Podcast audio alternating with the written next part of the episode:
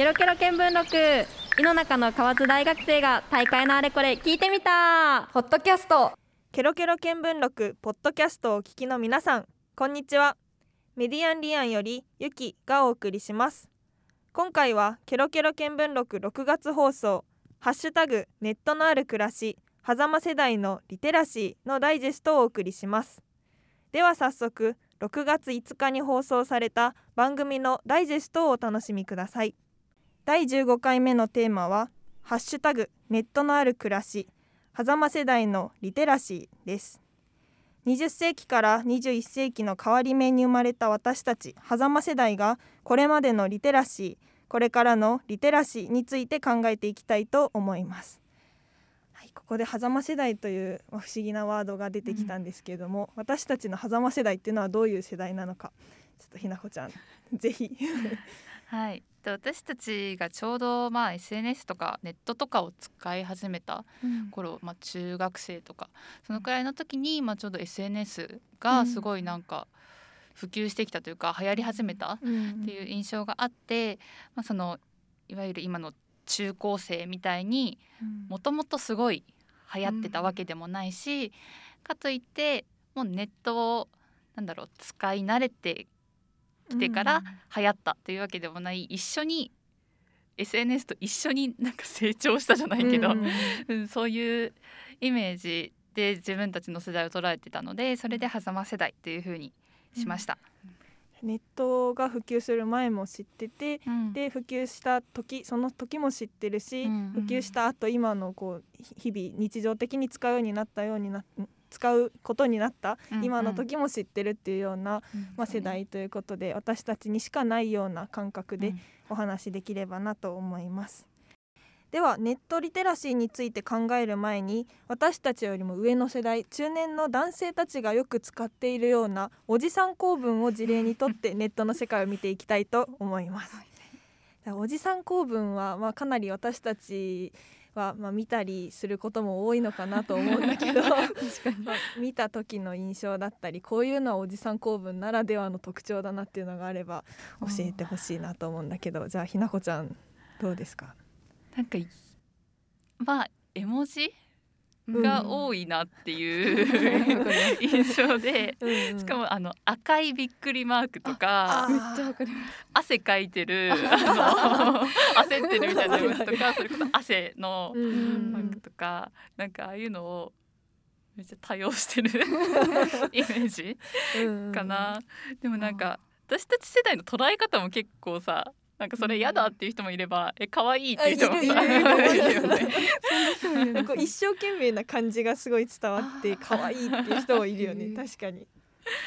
しおりちゃんはどう？おじさん公文。あそうですね。なんかカタカナを語尾とかに使いがちな気がしてて、うん、なんとかかなのかながあのカタカナだったりなんとかなんだろうしますとかのますとかがなんか私たちがカタカナにしないところでカタカナにしててちょっと違和感じゃないけど 違うなって感じたりとかうん、あと何ですかね内容とかもちょっと距離感近めというかその年上の方だけどなんか距離感多分年下とか関係なく距離感近めなの。タメ口で来る感じとかがちょっと違うのかなというか 新鮮なんか普段の喋りと違うなっていうおじさんま方というか、はい、確かにこう心理的距離の近さ私も結構感じててこう普通に喋ってる時そんな近くないじゃんっていう人がこうなんかメールとか、まあ、LINE とかっていうツールになってくるとギュッと縮まったような感じで、わかります。こんな仲良かったっけみたいなのがあったりあとなんか文章長くない？一文ある。句読点っていうのあれがすごい多用されてるイメージで。確かに。なんか私たちは例えば3行送る、うん、3文送るとしたら、うん、1文ずつ送ったりする。送る送る、ね、絶対なんかまとめてくる。長いというか塊みたいな塊ねわかるわかる確かにあれはもう完全におじさん公文と言われるものかなっていうのではいえっと、では皆さん急におじさん公文について話し始めたということでなんでっていう疑問に思った方もいらっしゃると思いますが今月の放送では世代間の違いをネットリテラシーについて考える上での一つの柱として議論を進めていこうと思っています。そこでおじさん公文についても仮説を私たちで立ててみました。でその仮説というのがおじさんたちはメールから頑張って今のツールに追いつこうとしているからおじさん公文が生まれてしまったのではないかというものです、なかなかのいいようですけど なかなかそうね。こうメール昔おじさんたちは、まあ、今の SNS のツールが発達する前は基本的にメールだったのかな、うん。電話メール電話メールファックス。うん、ファックスまで入るかなぐらいだったのが、まあ、コミュニケーションツールとして今の世代 LINE とか他の SNS が発達して、うん。そっちにこうシフトおじさんたちもシフトするようになった中でのこう生まれてしまった構文 なのかなという感じですね。でまあ私たちはどうですか？こういうおじさん構文使うというかになる？いやならない。なんかどうやってそうでもすごいですよね。おじさんたち共通してそういうなんだろう。おじさん神戸になってるの不思議だなって思いますね。なんか一個思ったのは、なんか文章だけだと伝わらない部分を一生懸命なんかあ保管しようとしてるっていうか補おうとしてるうん。のかなって思っててなんかなんだろう。ごめんってだけでも文章文字だけでもさなんか私たち世代はそれで十分かなって思うけどうん多分それの必死さっていうのをあなんかー。伝わってるか不文字安だったりそう文字以上に伝え、えっと、文字だけっていうのに対しての信頼度の違いとかあが、もしかしたら絵あるのかな。え。でも絵文字だったら若い世代でも使う人は使うなとは思うんですけど、ね。使い方が違ううん。のかな、量が多す多い？量は多い。多いってことですか確ねなんか全部の語尾につけてるあ感確かにそれじ。はけど私も結構それだったらおじさんタイプかもしれない。そうですか？あの絵文字ではないけど、はい。なんかびっくりマークとかつけとかないとなんか怒ってるのかなって思われるうんような時があってこれは多分会話だとうん。全然そんな意識しなくてもいいけど文面になった LINE とかそういうのになったからこそのちょっとおじさん寄りな感じかなっていうのは、でもそれで言うと私も高校くらいの時は、うん。なんか末尾にやたら「わら」ってつけてた。私も今今もします。わわらつけないとなんか砕けた感じが出なくて文字だと。わかります。それこそ怒ってんのかなみたいあなー。思われるかなと思ってやたらつけてたかな。まあ、確かにそれはもうおじさんと心情的には一緒うん。だよね。でも最近は全然関係ない絵文字をつける。なんかなんか可愛かったらさあ、うん。でもそれでいいかなみたいな。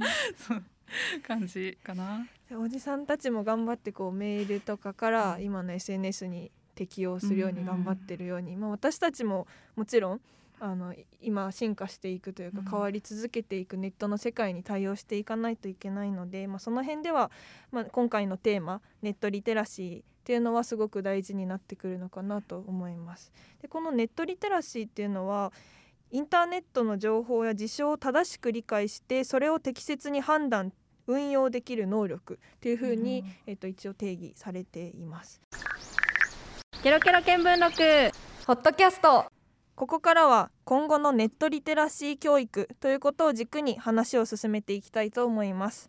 ではその前に私たちに身近な事例トラブルっていうのを考えていきたいと思います。まあ、自分があの巻き込まれたトラブルでもいいし見た聞いたっていうトラブルでもいいんですけど、ネットを使い始めてから出会ったものがあればじゃあひなこちゃんありますか、うん、私はなんか最近気になるうんっていうところなんだけど、ネットスラング。おスラング、うんうん。をその実世界というかネット以外の部分で使ってしまって、うんあの失敗したみたいな話が結構気になっててなんか私たちはネットスラングの境目がわかるけどうんなんかうん。もうちょっと下の世代の人たちってうん。もう使い始めた時からすでにもうなんて言うんだろう SNS が流行って流行りきってるから、そう。だからなんかネットスラングとの境目とかが曖昧なのかな。どれがネットスラングなのかもああんまり分かってない部分があるんじゃないかなと思って。て例えばどんなネットスラングがある？なんか本当につ割と使いがちなので言うと草とかバラバラあー確かに。ラとかもともと W のさね。そうそうそう。うん。なんかもともとさねうん口にして使うイメージはあんまりなくて。うん、え今それ使ってる人いるの？そうなの？いますね。草みたいな。本当に言う人、あそうなんだ。見たことあります、はい、えー、他は？え他なんだろう。えでもなんか YouTuber のが言った言葉とかが結構まあ Twitter とかでも流行ってもなんかい一般の言葉というか大丈夫そうとか、あー確かに。なんなんしてもろてとかもなんか言う多分あそうなんだ。普通に言うけどもともとネットうん発祥とか誰かのね影響でみたいな、それを知ってる人まあもいるとは思うんですけど知らないで使ってる人もいそうだなとは思いますね。言葉の使い方がだいぶ変わるとこまでううん。んそれがまだ草とかさその辺だったら別にね何にも害はないと思うけど、うん。でも、ね、ネットだから許されてるみたいな言葉もはうんありはするからうん。さそれをなんか現実で使っちゃったりとかうん。あとはそれこそ同じ世代だったらわかるけど一個上の世代になるとわからないみたいな言葉も結構推しとかあーあ確かに推しって何ってそうあんまり使うわない方がいいよって言わなんか言われたことあって。違う世代の方にですかそそうそうそう違う世代の人とかにはあんま使わない方がいいよれ。でえー。言われたことがあって。えそう。なんだとか。ね初めて聞きました。そう。まあ時代こう私たちだからこそ分かるものを他の世代に使うとなんか私の場合、おばあちゃんに高校の時にそういうな何を言ったかも忘れちゃったけど こうネットの世界でしか多分使ってないとか若者だけのものを言った時に「何それ?」とか「ちょっと言葉遣いどうなの?」みたいなのをうんちょっとチクッと言われた記憶があるから、うん。うんそれは確かに一つネットでの、まあ、トラブルとまではいかないけど今後うん。大きくなる課題になってくるのかなっていう感じだね。しおりちゃんはどうトラブルとかあった？あありました。なんかあの大学生になってからツイッターを始めたんですけど、うん。まあ、ツイッター会ったことない人と大体つながってて、うんこうやり取り、まあ、ツイッター上でしてたんですけど多分知らない知らないうちになんか会ってもないのに嫌われてた。なんか私のツイートを見て多分合わない。自分と合わないと思って嫌って多分ちょっと悪口言ってるみたいなのを噂で聞いて、うん会ったことない人に嫌われたのは結構ショックでというかまあでもそういうツイッターは自分、まあ、その人の一面しか出てないものだと思うので、それで判断しちゃうのは良くないと思うんですけどでも自分もなんかツイートを見て他の人のツイートを見て、この人ってこういう人なんじゃないかなっていう先入観というか、偏見じゃないけど持って自分も持ってたかもしれないと思ってそういうなんだろう人との関係をそのリアルにも持ち込んじゃうそのなんかうん。SNS かうらん。判断しちゃうっていうトラブルというかまあショックだったり自分もでもしてしまってるなってことはありました。うんそれはネットでつながれる、はい。SNS のいいところでもありつつ、うんそういう悪い面も少し出てきちゃうってはいいうところだよね。まあ、そうした身近なトラブルが発生する中でやっぱりネットリテラシーの教育っていうのは今までのままでいいのかっていうような疑問はやっぱり持ってしまうところがあるんだけど、まあ、特に私たち狭間世代ということで、まあ、自分たちが小学生の時に、まあ、こういう感じがネットじゃないかと思ってたものからかなり変わっていったということで、じゃあまあそれがなんで変わっていったのかなっていうところなんだけど、あ。なんでこうネットリテラシーが変わっていったと思う。なんで、うん。でもやっぱ触れる場面が変わってきたのかなっていう。ネットに触れるうん。場面が変わってきたのかなっていうのは思ってて。もともとそのは何か調べるうん。目的とかであ。使ってたりとかしたもの確がうん。本当に普通のなんだろう日常のコミュニケーションと何ら変わらないというかうん。うんそういう風になってきたからなんかうん違う。そうだね。まあ、確かに小学生の頃の情報の授業みたいなのって、うん。こうまずパソコンの電源の入れ方を聞いて、うん。うんキーボードを打ってでどうやって調べるのか教えてもらったぐらいだけど多分今のやつって違うよね。もうトラブルとかに一気に飛ぶようなことになってたりするから、うんまあ、それはさっきひなこちゃんが言ってくれてたネットが日常に溶け込みすぎたうんから起こってる変化。うんやっぱスマホが大きいのかなって思って、確かに。なんかそれこそさそのパソコンにうん。向かい合って座ってやる時って、やっぱネット使ってるよっていう感覚がさパソコン使ってるよって感覚あるじゃん。はい。でもなんか本当に電車乗ってとか、うん。そう電車待ってる時間にとか片手まであ手の中にさ手のひらサイズのさ、うんうんうん。スマホで使ってるとやっぱりなんかネット使ってるっていうその境目が薄れてきてるのかなっては思う。うん。ーうん。なんかその中で気をつけてることとかある？気をつけてること。うん。うん。でもなんだろうな。ちゃんと気をつけられてないかもしれないです。うん。なんか日常に溶け込みすぎてそれこそそういうツイッターとか SNS から友達ができたりとか、そういうで会話してみたいな。なんかやっぱ日常とあんまり差がなくなってきててうんの飲み込まれてるじゃないけど、そういうのはあれかなってちょっと気をつけきれてないかなって思います。私たちの狭間というか、まあ、ネットの前の状態あるうん。普及する前も知ってて、普及後も知ってるような私たちでさえネットに溶け込んじゃったっていうことは、うん。今の小学生とか中学生ってもっと溶け込んだというかうん。もうそれが当たり前になってる状況じゃない？それは、まあ、いいことにもつながってるかもしれないけど、もちろんそのネットリテラシー教育っていう面では、多うん。分大事に、もうい一番集中してそこで学んでいくことが大事かなと思うんだけどじゃあそのリテラシーをどうやって学んでいくのかっていうのは結構課題ですね。うん私たちにできることを探していかないとダメになってくるんだけど、うん何かこう今してることとかこれからした方がいいことみたいなありますか、うんでもまあ本当に意識の問題になってくるけど、うん。やっぱり人と思って使うことっていうのは大事かなと思って、うんなんか怖いなって思うのは SNS って簡単にブロックしたりミュートしたりとかそれはうんできるじゃん。はい。普通の人間関係じゃありえないのにうんできててでそれがなんだろうそこだけの関係だったらまだいいのかネットだけの関係だったらまだいいのかもしれないけどじゃあ日常生活で喧嘩しました、なってだからブロックしました。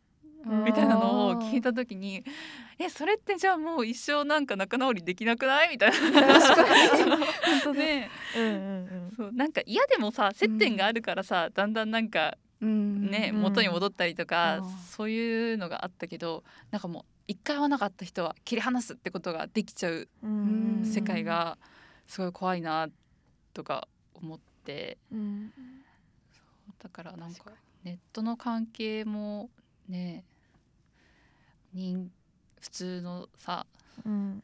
オフラインの関係のうん。延長というかさなんかなら変わらないうんじゃん。うん。そうだから普通にもう本当にある一人のことになるけどさ普通にできないことはダメだよねっていう。それはもう一番大事だよね。う、ん。まあネットリテラシー教育の内容でいくと、うん。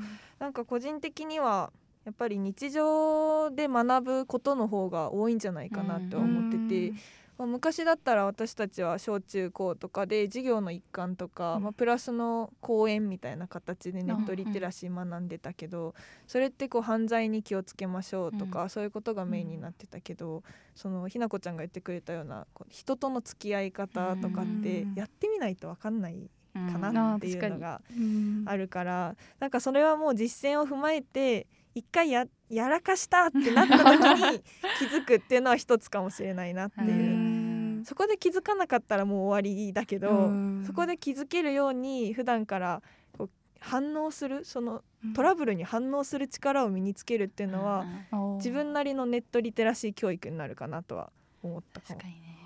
でもなんか難しいなって思うのが、うん。そのじゃあネットを使わないうん。日常生活でちょっとひどいこと言っちゃいました。喧嘩になりました、うん。だったらなんか謝って仲直りできる場合が多いと思うんだけど、うん。うんまあ、それこそなんかデジタルタトゥーみたいなところにも通じるかもしれないけどさ一回じゃあそのチャットとかで言ってしまった言葉ってずっと基本的には残るじゃん。うん残りますね。そう。そしたら仲直りしても、まあ、削除できる場合もさもちろんあるけど、うん。仲直りしてもなんかまた見た時にあなんか言われたなみたいな。なんかずっと残るのってあ本当難しいからなんか失敗しにくくなったよねっていうか、あ逆に？あうん。あ逆に気をつけるのならいい面もあるのかなと思いん、ますだからその普通の言葉だったら、う。うん。普通のなんだろう従来のコミュニケーションだったら言ってしまいました。あこれは相手を傷つけるから言っちゃダメなんだっていう学びで済むかもしれないけど、うんなんかやっぱ文字で残っちゃってるってなるとその学びだけで許されるのかな、まあ確あかにそこまで考えたことなかったです。あなるほど。でもちょっと怖くないあ確かに。しおりちゃんとか結構ツイッター使うって言ってたじゃん、あはい使ツイッターってこうすぐさツイートして流れて流れてっていう感じで情報蓄積なイメージあるんだけあどー。そういうのあんま意識しない？いや気にしますね。なんか自分のツイートとかもみなんか後から見返すとあこんなこと言ってたんだってなる時あってうんうんうん結構前の見たら。で、うん。あのツイートを消せる？なんだろうサイトとかもあってそういうのを使って消すことも消す人も多いですね。あそうはい。やっぱ見見返して反省したりとかあうんうん。ちょっと今の自分なんかやっぱ時間経つとこう客観的に見れて あこんなこと言ってたんだってなるので、うんうん。はい。それはありますね。なるほどね。まあ自分なりのこう感覚というかその辺を極めていく研ぎ澄ましていくのは一つ大事なとこかなっていうだからななんだろう普通の会話と違って送る前に時間があるじゃん、うん。その分送る前に一旦考えるみたいなのあそれ大が事ですね。絶対大事だなって思う、ね。ツイッターの DM とか多分消せないあ消せないですね。自分の画面でしか消せないから。あそうなんですよ。意味がないというか相手にはもう届いちゃうので。にあーけどその辺は言葉と一緒だよね。割と。あー確かに。言ってしまったら、うん。取り消せはしないけど、うん。残ってしまう。そう残るっていうのはね。記憶は薄れていくけど文字で残ってしまったものはもうどうしようもないからね。うん。消してもらわないとどうしようもないっていう、うん。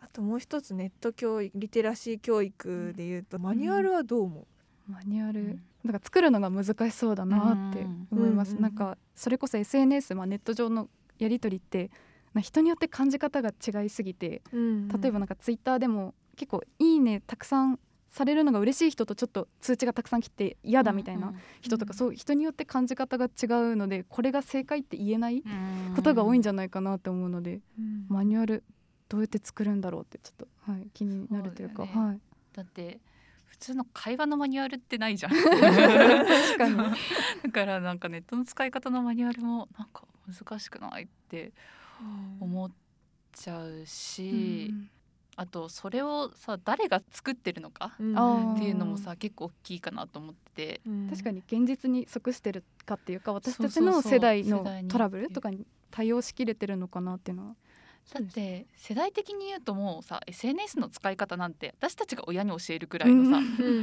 感覚だけどそれを親世代がマニュアル作ってこれをちゃんと守りなさいって言われたところでうん。それってなんか実用性あるのかなってちょっと思っちゃった。うん。一番番組の冒頭でも喋ってた おじさん構文を使ってるような世代の方が作るマニュアルっていう感覚だもんね。